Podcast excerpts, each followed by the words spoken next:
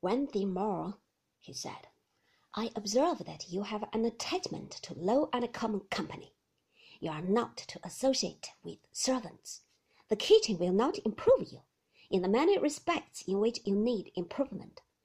Of the woman who abets you, I say nothing, since you, Clara, addressing my mother in a lower voice, from old associations and long established fancies, have a weakness respecting her which is not yet overcome.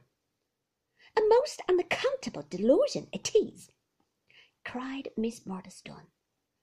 I only say, he resumed, addressing me, that I disapprove of your preferring such company as Mistress Peggotty, and that it is to be abandoned. Now, David, you understand me, and you know what will be the consequence if you fail to obey me to the letter.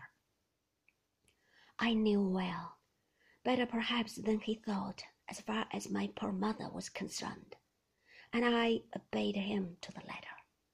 I retreated to my own room no more. I took refuge with Peggotty no more, but sat wearily in the parlour day after day, looking forward to night and bedtime. What irksome constraint I underwent, sitting in the same attitude hours upon hours, afraid to move an arm or a leg, lest Miss Murdstone should complain as she did on the least pretence of my restlessness, and afraid to move an eye lest it should light on some look of dislike or scrutiny that would find new cause for complaint in mine.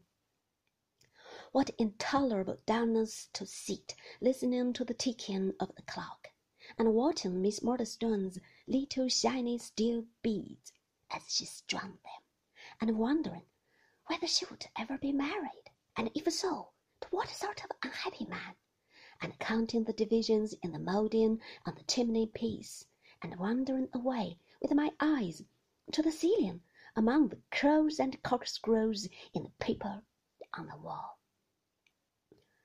What walks I took alone down muddy lanes in the bad winter weather, carrying that parlour and Mr. and Miss Murdstone in it everywhere a monstrous load that I was obliged to bear, a daymare that there was no possibility of breaking in, a weight that brooded on my wits and blunted them. What meals I had in silence and embarrassment, always feeling that there were a knife and fork too many, and that mine, an appetite too many, and that mine, a plate and chair too many, and those mine, and somebody too many, and that I.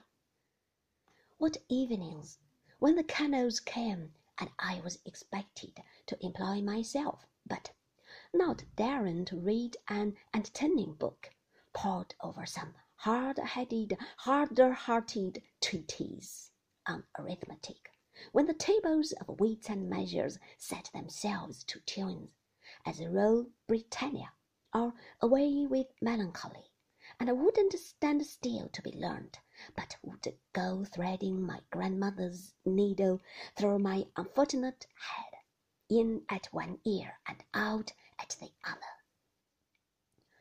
What yawns and dozes I lapsed into in spite of all my care! What starts I came out of concealed sleeps with! What answers I never got to little observations that I rarely made! What blank space I seemed which everybody overlooked, and yet was in everybody's way! What a heavy relief it was to hear Miss Murdstone hail the first stroke of nine at night and order me to bed! Thus the holidays lagged away until the morning came when Miss Murdstone said, Here's the last day off, and gave me the closing cup of tea with a vacation. I was not sorry to go. I had lapsed into a stupid state, but I was recovering a little and looking forward to Steerforth, albeit Mr. Creakle loomed behind him. Again Mr. Barkis appeared at the gate, and again Miss Murdstone, in her warning voice, said, Clara, when my mother bent over me to bid me farewell. I kissed her and my baby brother, and was very sorry but not sorry to go away, for the gulf between us was there, and the parting was there, everybody.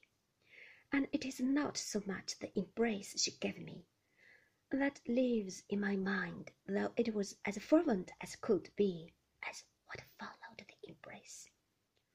I was in the carrier's cart when I heard her calling to me. I looked out, and she stood at the garden gate alone, holding her baby up in her arms for me to see.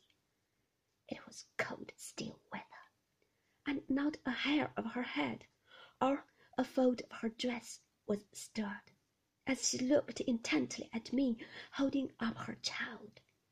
So I lost her. So I saw her afterward in my sleep at school, a silent presence near my bed, looking at me with the same intent face, holding up her baby in her arms.